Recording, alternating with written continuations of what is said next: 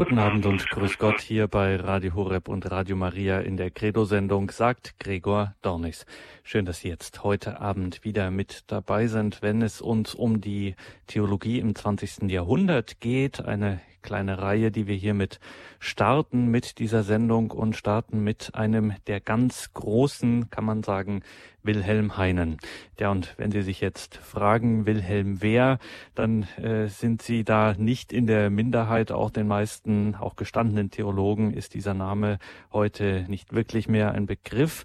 Leider muss man sagen, denn Wilhelm Heiner war einer von wenigen Moraltheologen des 20. Jahrhunderts, dessen Arbeiten dieses Fach grundlegend bereichert und zu einem Aggiornamento, wie das heißt so im Jargon, einer Verhäutigung im besten katholischen Sinn verholfen haben. Und das auch, das muss man sagen, bis weit ins kirchliche Lehramt, in die lehramtliche Verkündigung hinein. Einer, der Wilhelm Heinen erlebt hat und so einiges von ihm gelernt hat, von Wilhelm Heinen auch maßgeblich geprägt worden ist, ist der inzwischen emeritierte Moraltheologe aus Osnabrück, Manfred Balkenohl. In Osnabrück ist er uns nun telefonisch zugeschaltet. Grüße Gott und guten Abend, Professor Balkenohl. Ich begrüße Sie. Einen schönen guten Abend. Professor Balkenoll, danke schon jetzt, dass Sie sich in dieser guten Stunde an Wilhelm Heinen und maßgebliche Impulse seiner Theologie, seiner moraltheologischen Forschung uns hier näher bringen werden. Ganz am Anfang, damit wir auch ein Bild ein bisschen bekommen. Also wenn man ihn auf alten Fotoaufnahmen sieht, dann sieht man einen strengen Blick eines, man sieht ihm auch sofort an, das ist ein Professor aus dem letzten Jahrhundert, so auch noch aus der vor 68er Zeit. Man sieht ihm die Gelehrsamkeit an, die springt ihm aus allen Knopflöchern und auch ein gewisser klerikaler Nimbus ähm, um, ja, umstrahlt ihn. Was war Wilhelm Heinen für ein Mensch? War er so eher der strenge, der, ja, ordentliche, disziplinierte und jemand, bei dem man vielleicht eher lieber nicht in die Prüfung als Student ging oder war er doch ein nahbarer, ein umgänglicher Mensch? Was war, wie muss man sich Wilhelm Heinen vorstellen? War schon diszipliniert, war er wohl auch. Aber er war ein Mensch, der zugetan war zu den Menschen. Und äh, man konnte durchaus in eine Prüfung hineingehen man fühlte sich auch wohl aufgehoben bei ihm. Das muss man schon sagen. Er war ja der Moraltheologe von Münster.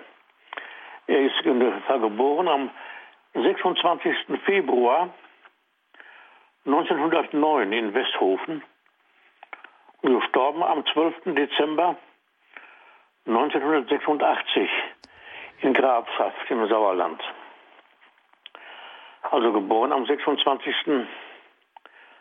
Februar. Heute haben wir den 25. Ja, das Leben von Wilhelm Heim. Jeder äh, Moraltheologe, auch jeder Theologe, auch jeder andere Wissenschaftler äh, ist ja auch auf, ruht ja sozusagen auf den Ergebnissen seiner Vorgänger oder steht auf den Schultern seiner Vorgänger und so muss ich seinen Lehrer nennen, namens Theodor Münker, der wegweisende Werke geschrieben hat und vor Heinen schon wegweisend in der Moraltheologie gewirkt hat. Eines seiner grundlegenden Werke lautet Die psychologischen Grundlagen der katholischen Sittenlehre. Herausgekommen Düsseldorf 1953. Ein weiteres Werk, der psychische Zwang.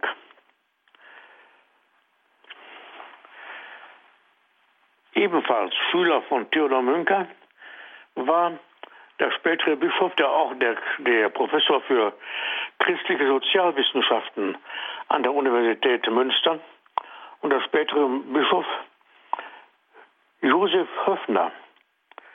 Josef Höfner und Wilhelm Heinen waren Schüler von Theodor Münker. Josef Höfner war ja befreundet mit dem Papst Johannes Paul II. Mit Karl Wojtyla. Und ich möchte sagen, und Wissenschaften auch mit hinzunehmen. Dadurch, dass er die christliche Sozialwissenschaft so befördert hat wie kaum ein anderer im deutschsprachigen Raum und Wilhelm Heinen die Moraltheologie weitergeführt hat, wie sie Theodor Münker schon angedeutet hat mit wichtigen Werken. Und darum lassen Sie mich zunächst mal einige wichtige Punkte nennen, die Wilhelm Heinen grundgelegt hat. Einmal die Frage, was will die Theologie und welche Aufgabe hat die Moraltheologie? Die Theologie will das Heilswirken Gottes mit den Menschen sichtbar, hörbar und annehmbar machen. Und dieses Heilswirken bezieht sich nicht nur auf den Menschen, sondern auf die gesamte Schöpfungsordnung. Theologie hat also auf Gott, den Menschen und auf die Schöpfung zu achten. Das hört sich so selbstverständlich an, ist es aber eigentlich doch nicht. Und war es vor allen Dingen früher nicht. Weil bei vordergründiger Betrachtung des Verhältnisses Gott-Mensch scheint es schwieriger und hindernisreicher zu sein, den unsichtbaren Gott zu vernehmen, als den sichtbaren Menschen in seiner seelischen Not und Hilfsbedürftigkeit wahrzunehmen. Dennoch ist heute, und so war es auch im 20. Jahrhundert schon, der Mensch der ungleich schwerer zu erreichende Partner in der Theologie, weil er nämlich solche Fragen stellt und Forderungen vorlegt, die mit den Mitteln und Methoden herkömmlicher Theologie nicht mehr zu bewältigen sind. Die Fragen nämlich, die der Mensch vorlegt, die zu vernehmen und zu beantworten, das ist die Intention von Wilhelm Heinen. Wie der Mensch in seinem Werdeprozess und Reifungsprozess zum Glauben kommt, ist zum Beispiel eine solche Frage, die heute weit schwieriger zu beantworten ist, als den Inhalt des Glaubens darzulegen. Einen Menschen zu ermutigen, den Mitmenschen auch in wirklich bedrohlicher Situation anzunehmen, das ist hindernisreicher, also dozierende Auskunft über Glaubensartikel zu leisten. Und darum sind wir schon bei dem einen anderen Punkt, nämlich, welche Aufgabe hat die Moraltheologie? Das waren schon Aufgaben, die ich genannt hatte. Moraltheologie hat die vordringliche Aufgabe, dem Menschen in seinem lebenslangen Werdeprozess und Reifungsprozess Hilfe zu leisten. Moraltheologie ist also eine Wissenschaft, die das Gelingen des Werdeprozesses und des Reifungsprozesses des Menschen zu begleiten und ihn zu stabilisieren hat. Also die Verwirklichung des Lebensprozesses, die Verwirklichung des Reifungsprozesses, denn der Mensch steht ein Leben lang unter den Gesetzen des Werdens, des Wachsens und des Reifens. Also die Verwirklichung des Reifungsprozesses zu fördern, die zahlreichen Forderungen die der Christ stellt und die an ihn gestellt werden, zu begründen, das alles gehört zur Aufgabe der Moraltheologie. Gott und Mensch sind in gleicher Weise und in wechselseitiger Relation, Beziehung also zu berücksichtigen.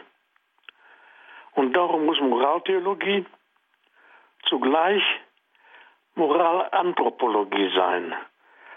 Also nicht nur Theologie, Lehre von Gott, zugleich Lehre vom Menschen. Und darum muss jede theologische Aussage auch menschenkundlich nahegelegt werden können. also menschenkundlich ausgesagt werden können. Moraltheologie darf sich keineswegs damit begründen, wie es in früheren Zeiten vielleicht der Fall war, Forderungen und den Willen Gottes an den Menschen zu darzulegen, sondern den Menschen in, seiner, in seinem Werdeprozess, wie wir sagten, den Menschen in seinem Lebensprozess zu begleiten. Das ist wichtig für die Moraltheologie. Das können wir also schon eingangs sagen, dass wir hier ansetzen müssen. Und da war Theodor Münker schon ein Ahne, ein Vorläufer, nämlich dieses, diese Fragen ernst zu nehmen. Er hat hier eine Gewissenslehre geschrieben. Und das Thema des Gewissens war eines der zentralen Punkte, eines der zentralen Felder in der Moraltheologie von Wilhelm Heinen. Das Lehrwerk von Theodor Münker, ich nenne es noch einmal, die psychologischen Grundlagen der katholischen Sittenlehre, war eine Gewissenslehre.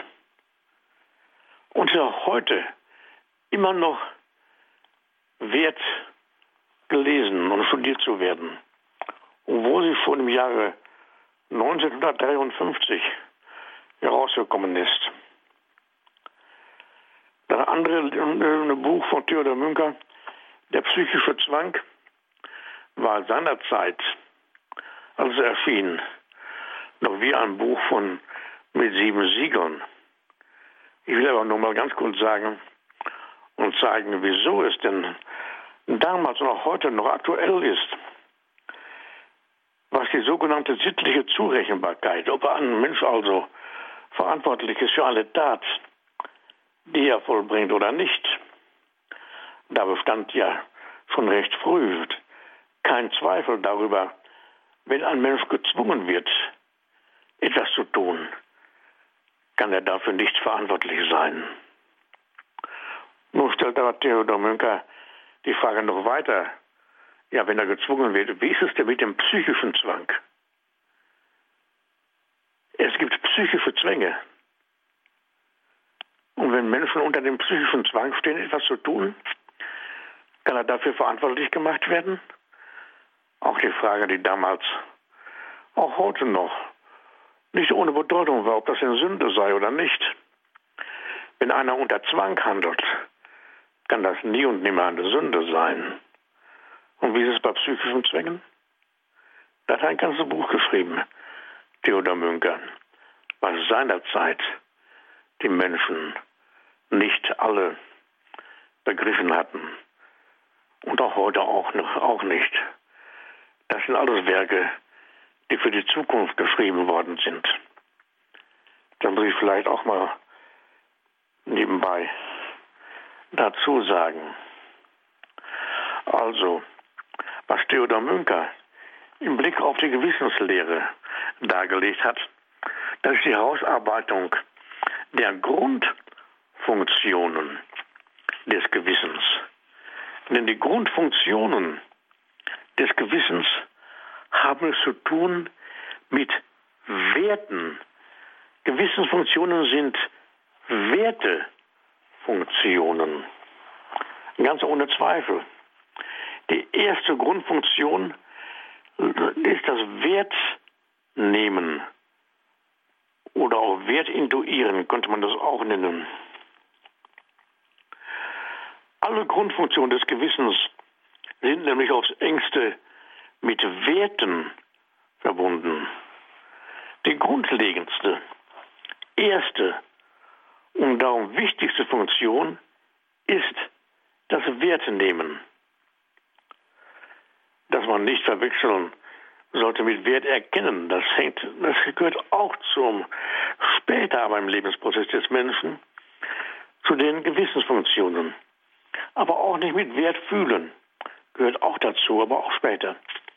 Während bei dem Begriff Wert nehmen eindeutig der Rationalist Der rationalistische Intellekt dominiert, also Verstandeseinsicht, wird beim Wert fühlen der Primat unbewusster, gefühlshafter Kräfte ausgesagt. Das Wort Wert nehmen dagegen wird am ehesten der Wirklichkeit des Menschlichen gerecht, sofern nämlich hier nicht nur die bewussten Verstandeskräfte, sondern auch die unbewussten Einflüsse gesehen und berücksichtigt werden.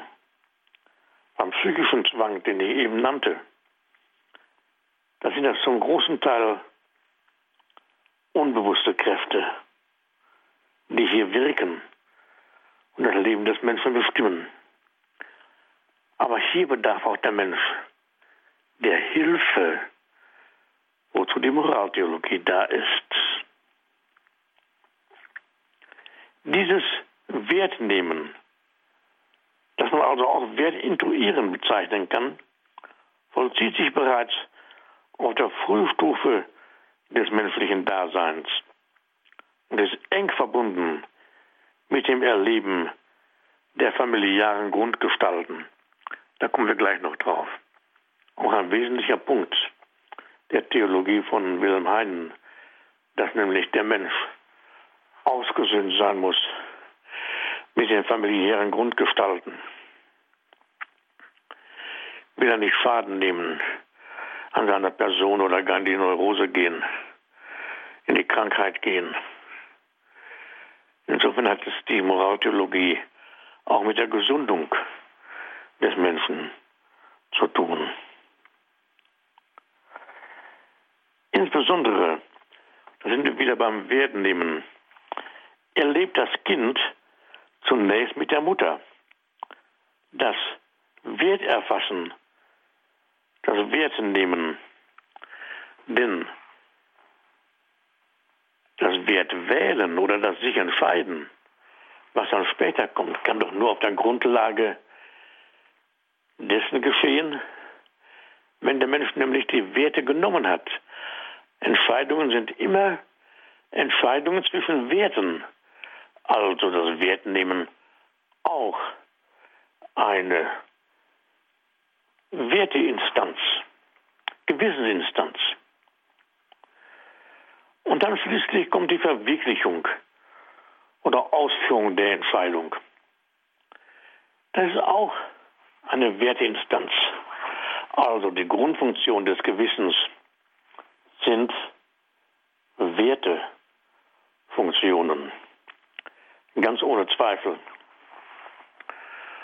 Und die erste Wertefunktion ist das Wertwert, das Wertenehmen. Es ist so, dass der junge Mensch, das Kind, schon frühzeitig, schon bevor es geboren wird, schon pränatal, ist der Werthorizont, hat der Werthorizont der Mutter einen, einen großen Einfluss auf den Werthorizont des Kindes, prägt und beeinflusst das Kind in dieser Hinsicht sodass das Kind hier die erste Werteorientierung erfährt. Und dann ist es später in der Lage, zwischen Werten zu wählen. Das ist aber dann erst eine weitere Gewissensfunktion. Hier hat schon der Lehrer von Wilhelm Heinen im 20. Jahrhundert diese Wertefunktionen, die Grundfunktion des Gewissens gesehen, hat sie ausgesagt, war damals ganz und gar neu, wurde als neu empfunden, war aber eine Wirklichkeit, die zum Menschen gehört. Wilhelm Heinen hat hier weiter geforscht. Er hat den Schwerpunkt der Grundfunktion des Gewissens sogar auf dem Wertnehmen und Wertintuieren gesehen. Und die, die, die Entscheidung ist ja nur oder ist ja dann eine Folge davon, welche Werte der Mensch in, in sich eingenommen hat, intuiert hat, sozusagen aufgenommen hat.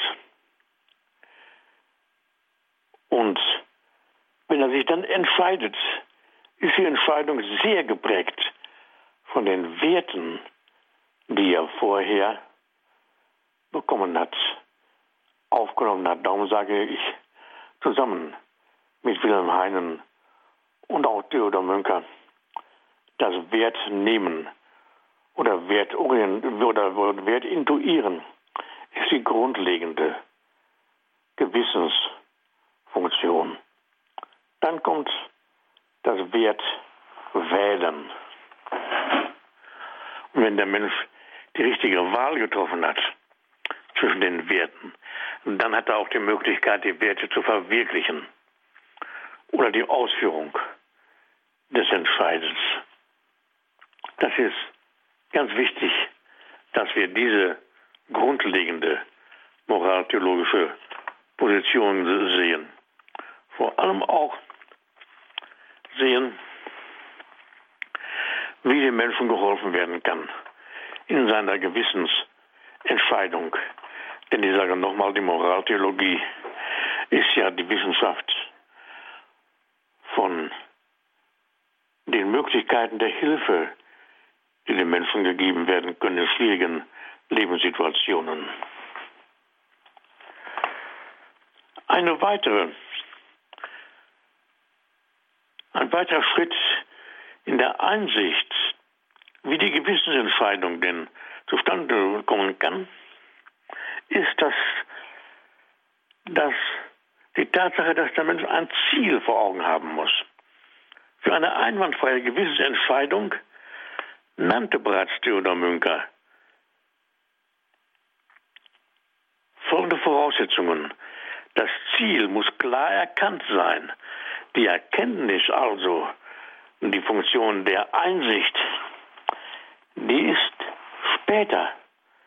Es kommt später, kommt, kommt später im Lebensprozess des Menschen. Erst fühlt er mehr die Werte. Also das Ziel muss aber später klar erkannt werden. Das Ziel muss wertbetont sein. Die Freiheit in der Wahl des Wertzieles muss gesichert sein. Und die Ausführung der Entscheidung muss unbehindert bleiben. Da haben wir schon Freiheit in der Wahl des Wertzieles. Das ist ganz wichtig, was wir eben ja gesagt hatten. Es gibt ja auch den psychischen Zwang. Das wäre ja dann keine Freiheit des Menschen. Und darum ist es ja auch die, die Aufgabe der Moraltheologie zur Freiheit des Menschen, zur inneren seelischen Freiheit des Menschen beizutragen, beziehungsweise diese zu, zu, zu grundieren, Grund zu legen. Und das Gewissen ist ja, wie das Wort Gewissen sagt, ein ganz wichtiger Punkt bei der Gewissenslehre von Wilhelm Heiden. Inbegriff des Wissens. Es sind nicht nur die Kräftefelder der Verstandeseinsicht oder des äh, Willensentschlusses. Es sind auch andere Kräfte, die hier einwirken.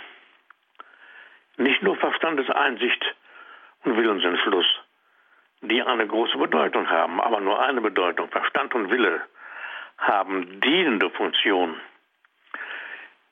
Wichtig ist die Mitte des Menschen, wo Gewissen und Gemüt mit den Fähigkeiten Hoffen, Lieben und Glauben ihren einigenden Zusammenhang haben, dass sie mitwirken, aber auch der Empfindungseindruck und der Bewegungsantrieb sind anthropologisch, hier strukturanthropologisch von großer, von entscheidender Bedeutung. Es ist vor allem wichtig hervorzuheben, dass nicht nur eine Kraft oder nur wenige Kraftfelder der Personalstruktur die Tätigkeit des Gewissens ausmachen. Das Gewissen lebt nicht von dem erkennenden Intellekt allein, auch nicht ausschließlich vom menschlichen Wollen. Eindruck und Antrieb können ebenfalls nicht als vorrangig für Bildung und Entfaltung und Funktion des Gewissens angesehen werden, sondern die Integration, das In- und Miteinander, das gemeinsame Wirken der im Menschen angelegten Grundkräfte sind entscheidend für den Gewissensvollzug. Gewissen ist also eine universale, alle Kräfte in Dienst nehmende Tätigkeit und Fähigkeit des Menschen. In menschenkundiger Sicht kann man diese Kräftefelder des Menschen aussagen. Auch das Gemüt ist geradezu der tragende Grund, das Fundament des Gewissens. Von der rechten Gemütsbildung hängt es ab, ob der Mensch fähig ist, von Ereignissen und Vorgängen betroffen zu sein, sich für Ideen und Personen, allgemein gesagt, sich für Gutes und Wertvolles zu begeistern. Ohne dieses engagierte Begeistertsein bleibt Gewissensbildung oberflächlich. Der, das Gewissen ist also der Inbegriff des Wissens. Es ist, ich sage es nochmal, nicht nur so, dass die bewussten Kräfte des Menschen im Gewissensvorgang tätig werden und über Gewissensentscheidungen mitwirken, sondern das Unbewusste spielt häufig sogar eine weitaus stärkere Rolle bei den Gewissensvollzügen als der rationalistische und der voluntaristische Intellekt. Das wird man sicher so sagen können. Sodass man sagen kann, die Mitte des Menschen, die emotional-kardiale Mitte des Menschen, ist die eigentliche Kraft des Gewissens. Und hier sage ich Ihnen auch einmal etwas ganz Interessantes.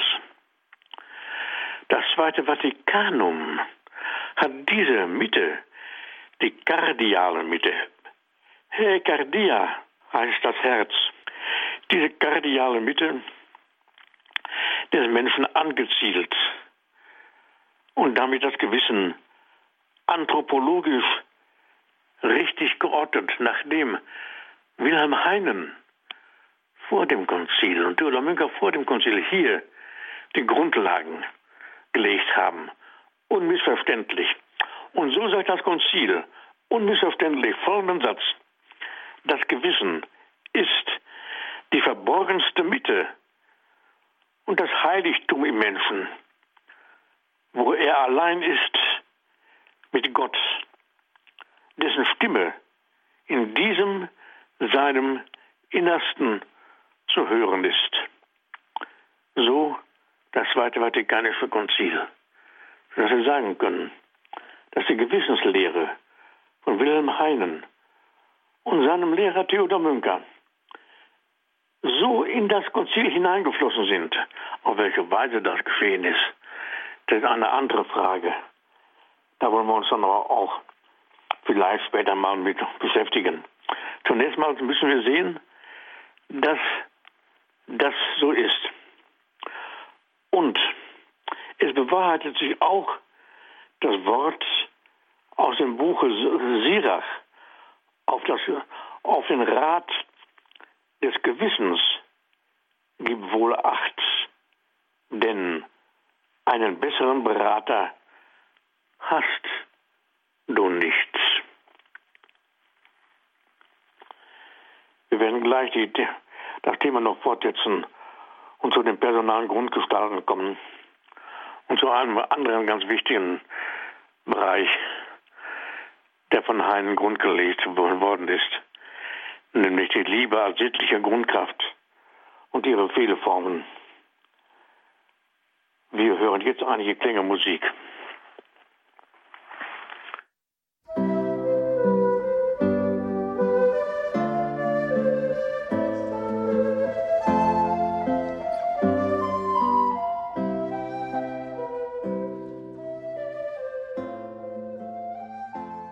Das ist die Credo-Sendung bei Radio Horeb und Radio Maria heute zum Thema Theologie im 20. Jahrhundert. Wir schauen auf den Moraltheologen, den Münsteraner Moraltheologen Wilhelm Heinen, der vor 30 Jahren verstarb. Heute erinnern wir an Wilhelm Heinen. Genauer tun wir das mit Professor Manfred Balkenohl, der ihn selber noch erlebt hat, diesen Moraltheologen, der dieses Fach gemeinsam mit seinem Lehrer Theodor Münker als Moralanthropologie, kann man sagen, ähm, etablierte, nämlich als eine menschenkundliche Disziplin, die, der es vor allem darum geht, Hilfeleistung, Hilfestellung zu geben für den Menschen. Und eine ganz besondere Rolle spielt da das Gewissen, die Herzmitte, wie Professor Balkenohl das jetzt in seinen Ausführungen betont hat, des Menschen. Und da haben wir von Ihnen, Professor Balkenow, schon gehört, diese, diesen wichtigen und nicht vertrauten, aber doch, wie Sie herausgehoben haben, sehr wichtigen Begriff des Wertintuierens, des Werterfassens und dann des sich Entscheidens, dieses Wertintuieren, wo Sie gesagt haben, das ist jetzt nicht Erkenntnis, in dem Sinne ist auch nicht mal Wertfühlen, das ist auch mehr als äh, Verstand und Wille. Und da fielen der Begriff beim Betrachten von den Gedanken von Wilhelm Heinen, dass dieses Wertintuieren ganz viel mit familialen Grundgestalten zu tun hat. Und darüber müssen Sie uns noch etwas sagen, was es mit diesen familialen Grundgestalten bei Wilhelm Heinen auf sich hat und vor allem auch mit der Liebe als einer sittlichen Grundkraft. Ja, danke schön, Herr Dollis. Die acht Grundgestalten der menschlichen Familie, oder wir können auch sagen, die Lehre von den acht Grundgestalten der menschlichen Familie ist von Wilhelm Heinen ein, ein, ein, ein, ein Feld seiner Forschung geradezu. Dass der Mensch in seinem lebenslangen Werdeprozess, den wir genannt hatten, mit zahlreichen Wandlungen allmählich reift, wird heute nicht mehr bestritten. Und man wird sagen können, dass jahrelanges Beobachten, eingehendes, vergleichendes Forschen nach den Ursprüngen oder Anlässen der Konflikte im menschlichen Leben und der Krisen im Leben des Menschen, auch vor allem gehemmter und psychisch gestörter Menschen, legten zunächst die Arbeitshypothese nahe, dass jeder Mensch in seinem Reifungsprozess in erster Linie sich zu den acht familialen Grundgestalten bekennen muss. Diese familialen Grundgestalten sind Mutter, Vater, Schwester, Bruder, Frau, Mann, Tochter, und Sohn. Das sind 1, 2, 3, 4, 5, 6, 7, 8 zusammen. Die wichtigsten Gestalten im Leben eines jeden Menschen. Und der Mensch muss sich zu diesen Gestalten bekennen. Anders gesagt, ne, er darf nicht quer liegen zu diesen Gestalten, er darf nicht im Streit liegen er darf nicht im Widerstreit stehen zu diesen Gestalten. Und darum sage ich das Wort bekennen. So sagt er auch Heinen. Wenn seine personale Entfaltung gelingen soll. Dieses Annehmen der Grundgestalten, das sich bekennen zu ihnen, sollte bis zur Lebensmitte ungefähr das 40. Lebensjahr gelungen sein. Die zahlreichen möglichen Widerstreite, die Gegensätze und Feindseligkeiten, in der ersten Lebenshälfte drängen nach der Lebenswende auf Aussöhnung. Das hat ein weiterer Forscher namens August Vetter sehr deutlich dargelegt. August Vetter kennt übrigens auch diese Grundgestalten. Er nennt zehn dieser Primärgestalten, wie er sie nennt,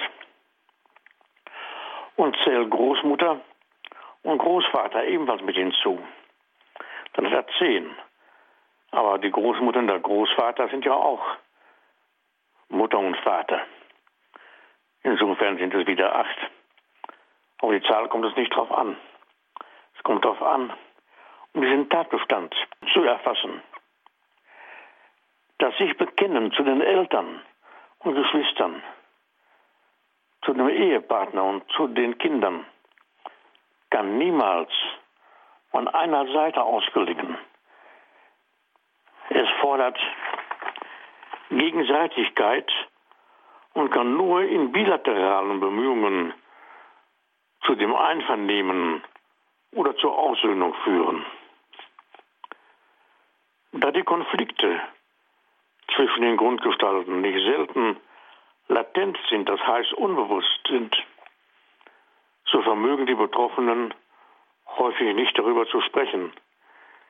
Kinder und Jugendliche können noch nicht wissen, nicht bewusst haben, was ihre Eltern ihnen schuldig geblieben sind. An personaler Bejahung zum Beispiel, Förderung oder gezielter Hilfe.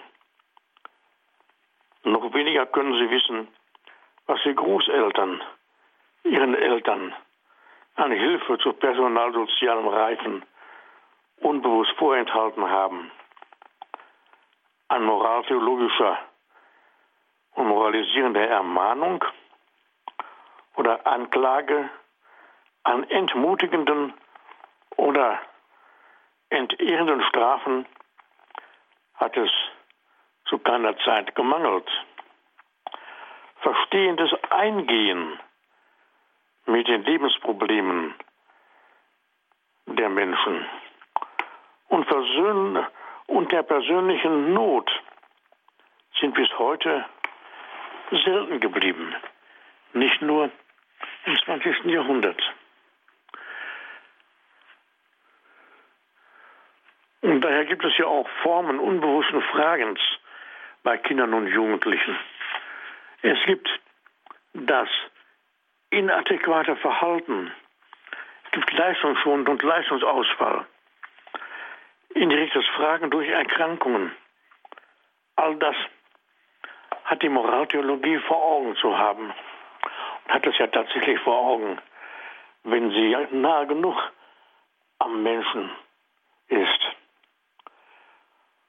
Und Ehe und Familie, ob die Ehe und die Familie im Lebensprozess gelingen kann, hängt ja auch davon ab, inwiefern der Mensch mit den personalen Grundgestalten ausgesöhnt ist. Muss man auch dabei sagen. Das ist Theologie und zugleich Anthropologie, Gotteskunde und Menschenkunde zugleich. Denn wir müssen ja auch sehen, dass die Familie die Kirche im Kleinen ist.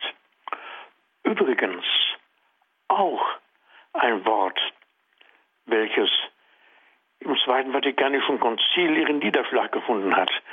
Wer zuerst so nannte, war Johannes Chrysostomus. Im vierten Jahrhundert ein Bischof und seine Amtskollegen wollten das nicht gerne hören. Die haben sich gesträubt, als er sagte, die Familie ist die Kirche im Kleinen. Sie hatten ihn schließlich verbannt. Er wurde doch aus der Verbannung wieder herausgeholt und hat dann aber nicht aufgehört. Seine Amtskollegen des luxuriösen Lebens zu bezichtigen. Und, und die Familie im Kleinen in der Familie zu sehen. Er ist wiederum verbannt worden, Er ist in der Verbannung elendig verstorben. Aber sein Wort hat die Kirche gehört. Und zwei Jahrtausende später wurde es in einem Konzilsdokument verewigt. Das muss man ja auch sehen. So einen langen Atem hat die Kirche. Und wer diese Worte des heiligen Johannes Chrysostomus aufgenommen, aufgegriffen hat, war der Papst Johannes Paul II., der ja kaum äh, Verlautbarungen, apostolische Briefe geschrieben hat, ohne auf die Familie, auf der Kirche im Kleinen hinzuweisen. Ich kann mich selber erinnern, dass ich zum ersten Mal des Wortes, dieses Wortes mir bewusst wurde, als ich das hörte in Vorlesungen von Wilhelm Heinen, dem, dem Moraltheologen, und dem christlichen Sozialwissenschaftler Josef Höfner, der ebenfalls die Familie als die Kirche im Kleinen bezeichnet hatte und auf Johannes Chrysostomus verwiesen hat, wie, wie Wilhelm Heinen ebenfalls. Dann kam später der Papst Johannes Paul II. und hat das in einer solchen Wort und Deutlichkeit gesagt, dass kein Zweifel mehr daran blieb. Vor allem in seinem Brief an die Familien mit dem Leitwort unter diesen zahlreichen Wegen ist die Familie der erste und der wichtigste. Und die Familie ist ja auch jene Instanz, wo die Kräfte des Hoffens, Liebens und Glaubens grundgelegt werden. Und darum ist auch das weitere Thema von Wilhelm Heinen, drei Hauptthemen wollte ich hier nennen. Es gibt so viele, es gibt die gesamte Moraltheologie, die er vor Augen hatte. Und dieses Buch, Liebe als sittliche Grundkraft und ihre Fehlformen, hat er seinem Lehrer Wilhelm Heinen gewidmet. Das Buch selbst, Liebe als sittliche Grundkraft und ihre Fehlformen, moralpsychologische Deutung und moraltheologische Würdigung. Mit dem Hauptgebot des Christentums beschäftigt sich hier Wilhelm Heinen. Es beinhaltet die Trias Gottesliebe, Nächstenliebe und Selbstliebe. Gemäß der Weisung, du sollst den Herrn, deinen Gott, lieben mit deinem ganzen Herzen und mit deiner ganzen Seele mit deinem ganzen Denken. Dies ist das größte und erste Gebot. Das zweite ist ihm gleich. Wenn der Mensch liebt, das zweite ist ihm gleich. Du sollst deinen Nächsten lieben wie dich selbst. Und wenn der Mensch liebt, tritt die Ebenbildlichkeit Gottes am deutlichsten in Erscheinung. Denn Gott ist die Liebe. Und im Reifungsprozess, das macht der Heinen in diesem Werk deutlich, gehören Selbstliebe, Nächstenliebe und Gottesliebe ebenfalls zusammen, entfalten sich nicht unabhängig voneinander. Die Grundfähigkeiten, Gott, den Mitmenschen und sich selbst in der rechten Weise zu begegnen und lieben zu können, sind voneinander abhängig und aufeinander bezogen. Die Liebe ist der Inbegriff des menschlichen Lebens. Und Heinen teilt so anthropologisch und psychologisch sorgfältig die einzelnen Kräfte des Menschen ein.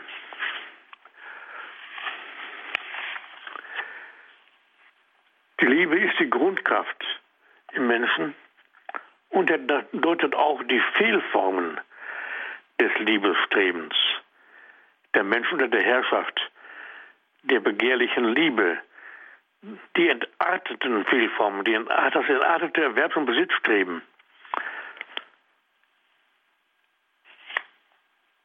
dass die Habgier, die Habsucht, Fehlform des retentiven Strebens,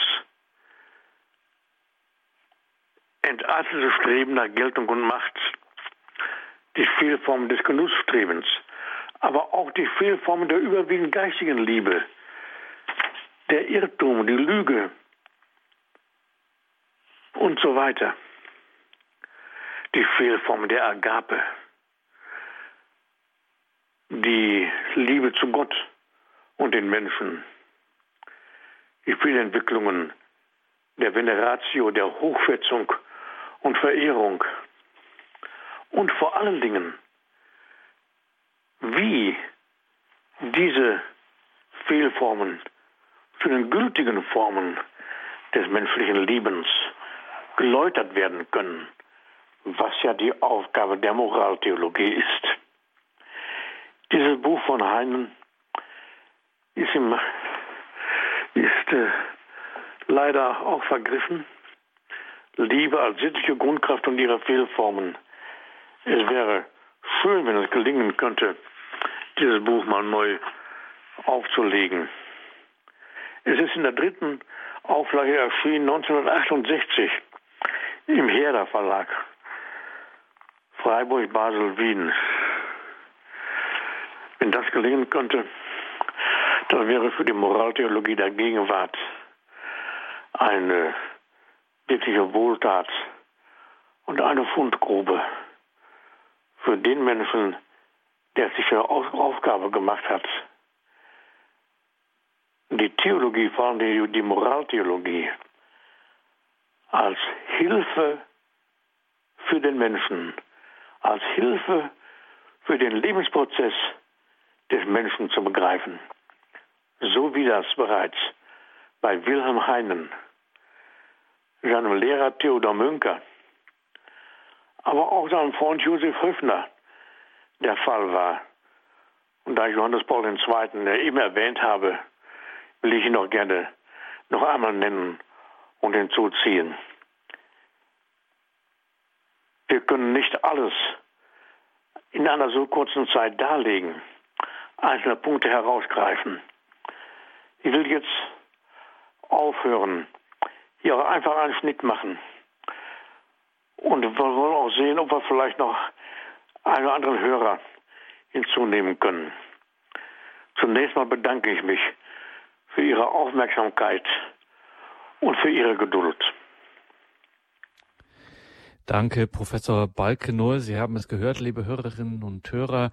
Sie können sich jetzt auch hier noch in der Sendung mit einbringen. Vielleicht haben Sie einen Gedanken zu dem eben Gehörten und möchten das hier noch mit in die Sendung einfließen lassen. Wir würden uns sehr darüber freuen, wenn Sie sich hier noch beteiligen. Sie erreichen uns in Deutschland unter der 089 517 008 008 in Deutschland. Das heißt, wenn Sie uns außerhalb von Deutschland anrufen, geht das natürlich auch einfach mit der deutschen Vorwahl. Dann sieht das wie folgt aus. 0049 89 517 008 008. Wir freuen uns auf Ihren Anruf und nach der Musikpause sind wir dann wieder hier in der Credo-Sendung und sprechen noch über Wilhelm Heinen.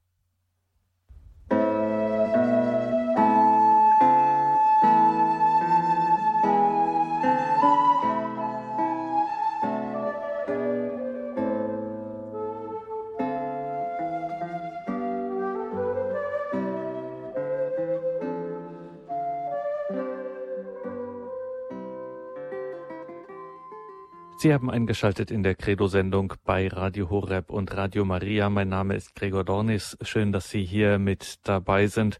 Wir sind in dieser Sendung beschäftigt mit dem Blick auf einen großen Moraltheologen des 20. Jahrhunderts, den Münsteraner Wilhelm Heinen. Wir sind da im Gespräch mit Professor Manfred Balkenohl aus Osnabrück unter der 089 517 008 008 können Sie uns hier erreichen, wenn Sie sich mit einbringen möchten. Und jetzt haben wir Frau Sitte aus Leipzig in der Leitung. Grüß Sie Gott, guten Abend nach Leipzig. Guten Abend. Ja, eine Frage und bitte. Da ist auch, denke ich, oder meine ich, in der Kirche einiges versäumt worden. Sehr sensible Menschen, die schon früh als Kind erkannt haben, was äh, nicht in Ordnung ist oder Sünde ist und sich dann nicht getraut haben, in der, bei der Erstbeichte das zu sagen. Also, ich weiß es nicht. Und dann das mhm. ganze Leben irgendwie unter einem schlechten Vorzeichen stand. Und wenn wir zur Erstkommunion, nein, wenn wir vierwöchentlich dann zur Kommunion aufgefordert wurden, habe ich mich gedrückt, bewusst, weil ich mir gesagt, du bist ja bei der Erstkommunion unwürdig gegangen. Ja, danke für Ihre wichtige, für Ihre offene Frage. Das ist tatsächlich Professor Balkenohl ein Problem und hier hätte Wilhelm Heinen viel dazu zu sagen gehabt. Ja, ja. so war, dass das Ziel war, festzustellen, was ist Sünde, was ist nicht Sünde. Da war ja auch eine Dreiteilung. Erstens wurde definiert. Wenn einer zum Beispiel nicht, nicht, nicht glauben konnte. Was, was, was ist Glaube? Erste Definition. Zweitens, die Pflicht zu glauben. Und drittens, wenn einer das nicht tut und nicht glauben kann, dann ist es Sünde. Also, also dieser Dreischritt. Die Definition, dann die Pflichtmäßigkeit und dann die Sünde. So sind sämtliche moraltheologischen Lehrbücher aufgebaut, übrigens. Ich am Rande gesagt, ja, ja auch, auch, auch, auch kenne. Also, und das gilt nicht nur für den Glauben, auch für die Liebe. Wenn einer, erstens, was ist Liebe? Zweitens, die Pflicht zu lieben, Gottes Liebe, Nächstenliebe. Und drittens, wenn es nicht gelingt, dann ist es Sünde. Also, und da weiß man ja auch äh, später durch Wilhelm Heinen zum Beispiel, dass eine andere Sichtweise erforderlich sein muss. Auch wieder eine, ein, ein Dreierschritt. Erstens, was liegt vor? Also, die Phänomene, die Erscheinungsweisen deutlich zu sehen. Erstens, was liegt vor? Zweitens, wo liegen die Ursprünge? Und drittens, wie kann geholfen werden? Und wenn früher die Frage nach der Sünde gestellt wurde, dann hat man diese Frage vielleicht zu früh gestellt und beantwortet. Zuvor muss gefragt werden, warum der Mensch in eine solche Lebenssituation gelangen konnte, wenn er zum Beispiel nicht glauben kann oder nicht, nicht lieben kann oder die Hoffnung nicht da ist, wenn ich jetzt an die, an die, an die, die göttlichen Tugenden denke oder andere Dinge, ist überall das Gleiche. Also, warum der Mensch in eine solche Lebenssituation gelangen konnte, das ist die, das ist die Frage. Und dann lautet die zentrale Frage, was hat der Mensch in seinem Lebensprozess entbehrt? Und wie kann das Entbehrte nachgeholt werden? Das ist eine Frage, die also Wilhelm Heinen in seinen Vorlesungen dargetan hat. Die Dringlichkeit dieser Frage, was hat der Mensch in seinem Lebensprozess entbehrt und wie kann das Entbehrte nachgeholt werden? Das ist die Aufgabe des Moraltheologen, der Moraltheologie. Und muss man noch mal dazu sagen, Professor Balkenohl, wie wir jetzt auch aus dieser, aus dieser Wortmeldung der Hörerin heraus gehört haben, das wirklich Neue an dieser, ähm, an dieser Einschätzung ist, wie sich eben auch aus dieser frühen kindlichen, äh, sehr negativ prägenden Erfahrung zeigt, ist eben jetzt das Neue ist, die Liebe ist nicht einfach nur eine Tugend äh, und der zweitens auch nicht einfach nur nachträglich heilende, quasi therapeutische Kraft, sondern sie ist in diesem Selbstverständnis des Moraltheologen Wilhelm Heinen, dass er sagt, die Liebe ist die Voraussetzung dafür, dass ich ein gesundes menschliches Leben führe, dass hier alles mit mehr oder weniger rechten Dingen zugeht, dass mein Leben nicht in Unordnung gerät. Das kommt nicht einfach nur dazu, das bewerte ich auch gar nicht so von außen, sondern es ist einfach die Voraussetzung, es ist die Grundlage dafür, dass mein Leben gelingt. Und ich habe in einer gewissen Hinsicht einen, einen Anspruch auch darauf, als Mensch, als Kind, dass ich diese Liebe auch zum Beispiel erfahre.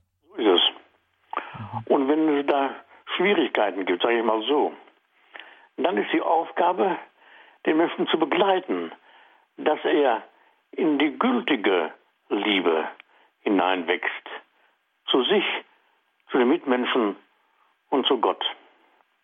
Und das andere, was ich auch noch sehr spannend fand an dieser äh, Wortmeldung, war, dass ähm, die Hörerin gesagt hatte, dies war schon ähm, sehr klar vor Augen, was jetzt sozusagen, wie man früher sagte, Beichtmaterie ist, also dass hier irgendwie etwas vorliegt, das hat mich sehr stark an dieses Wertintuieren erinnert, von dem Sie gesprochen haben. Also es ist gar nicht so sehr ein äh, rationales Erkennen von irgendetwas, was so ein bisschen schiefgelaufen ist oder ein Fühlen, sondern man sozusagen eine Form von Gewissheit, die äh, sozusagen ganz grundlegend, wie Sie sagen, herzmittig im Menschen da ist. Ja, Mhm. Ja, angelegt, die Menschen. Mhm. Das Wort herzmittig, was, was Sie verwenden, ist ein sehr schönes Wort. Es trifft genau den Sachverhalt. Diese Mitte ist im Menschen angelegt und bedarf der Entfaltung. Eben durch die personalen Grundgestalten vor allem. Später vielleicht auch noch in der Pädagogik, in der Schule, im Religionsunterricht zum Beispiel. Ganz ohne Zweifel. Aber hier sind zunächst mal die acht personalen Grundgestalten zu nennen. Und das, was die Menschen angelegt ist, muss sich entfalten in einem lebenslangen Prozess des Werdens und des Reifens. Und damit das gelingt, dafür ist die Moraltheologie da. Das ist die Aufgabe der Moraltheologie.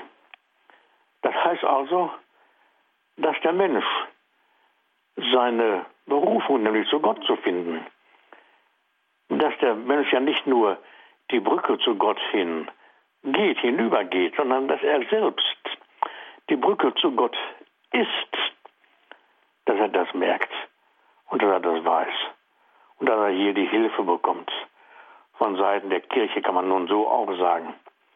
Das ist die Aufgabe im Leben des Menschen. Und könnte man könnte man auch sagen, dass gerade bei diesen familialen Grundgestalten, bei dieser starken Betonung der Funktion der Familie, äh, wie es ja auch in der kirchlichen Verkündigung gerade im 20. Jahrhundert, gerade bei Johannes Paul II. sehr, sehr stark wurde, wo viele schon regelrecht genervt waren und gesagt haben, was soll denn das jetzt hier immer mit der Familie, kann man sagen, auch gerade die Tatsache, dass das eben in äh, familialen Konstellationen auch äh, schwierig ist, äh, zu kämpfen kommen kann und zu großen Problemen, dann auch im späteren Lebensweg, dass das eben diese These von der zentralen anthropologischen Funktion der Familie, wie sie die Kirche betont, dass diese ähm, Aussage von der Familie eben dadurch nicht widerlegt wird, sondern gerade der Beleg dafür ist, wie zentral und entscheidend diese familialen Grundgestalten sind. Das würde ich auch so sagen. Das ist genau richtig, wie Sie es gerade gesagt haben und wie Sie es sehen. Und äh, jetzt noch zum Abschluss noch dieses, das hört sich alles äh, bei Wilhelm Heinen auch ein bisschen, naja, ich will nicht sagen, sehr optimistisch an. Also das Vertrauen darauf, dass hier auch große therapeutische, heilende Kräfte entfaltet werden können. Also es kann, was der Mensch entbehrt hat, kann in so hört sich das an, kann eigentlich nachgeholt werden und das kann auch wieder in Ordnung gebracht werden. Teilen Sie diesen Optimismus oder würde man das heute vielleicht äh, eher etwas skeptischer sehen? Ich teile diese Sicht. Und man das Optimismus nennen sollte oder nicht, ist auch wieder eine andere Frage. Gut, nennen wir es Optimismus. Ich teile diese Auffassung von Menschen. Es ist so häufig, dass Menschen durch den Mitmenschen, ja, wo soll denn sonst die Kraft herhaben? Es ist ja nicht nur die Beziehung des Menschen zu sich selbst, zu den Mitmenschen und zu Gott. Und was heißt es denn? Gott spricht. Gott spricht auch durch den Mitmenschen als Ebenbild Gottes. Der Mensch ist hier auf Gott angewiesen. Er geht zu Gott hin. Er hat die, das Ziel des Lebens, ist es, zu Gott zu gehen. Und auf dem Ziel gibt es, auf dem Weg zu dem Ziel gibt es zahlreiche, zahlreiche Begleiter, zahlreiche Hilfen und Helfer, die also auch dafür sorgen können, dass der Mensch diesen Weg zu Gott geht. Und darum gibt es so viele, es gibt so viele Wege zu Gott, wie es Menschen gibt. Und es gibt so viele Hilfen, die, die dafür garantieren, dass er diesen Weg findet. Und damit schließ, beschließen wir diese Sendung. Ein schönes Schlusswort. Danke für diese Stunde, Professor Balkenohl. Wir freuen uns auf das nächste Mal. Alles Gute nach Osnabrück. Auf Wiederhören. Alles Gute Ihnen. Danke auch Ihnen, liebe Hörerinnen und Hörer, fürs Dabeisein, dass Sie sich auch hier in der Sendung eingebracht haben. Wenn Sie diese Gedanken von Professor Balkenow noch einmal hören möchten, klassischerweise gibt es das wie immer als CD-Mitschnitt und auch morgen im Laufe des Tages steht das dann in unserem Podcast- und Download-Bereich auf unserer Homepage horeb.org. Danke auch an Dominik Bobinger in der Regie. Er begleitet Sie jetzt weiter durch das Programm. Es geht um 21.40 Uhr von Osnabrück gute 700 Kilometer weiter in Richtung Süden nach Lauterbach zu Pfarrer Werner Ludescher in Österreich. Er betet dann die Komplett das Nachtgebet der Kirche. Mein Name ist Gregor Dornis. Danke Ihnen allen fürs Dabeisein. Ich wünsche Ihnen einen gesegneten Abend und eine behütete Nacht.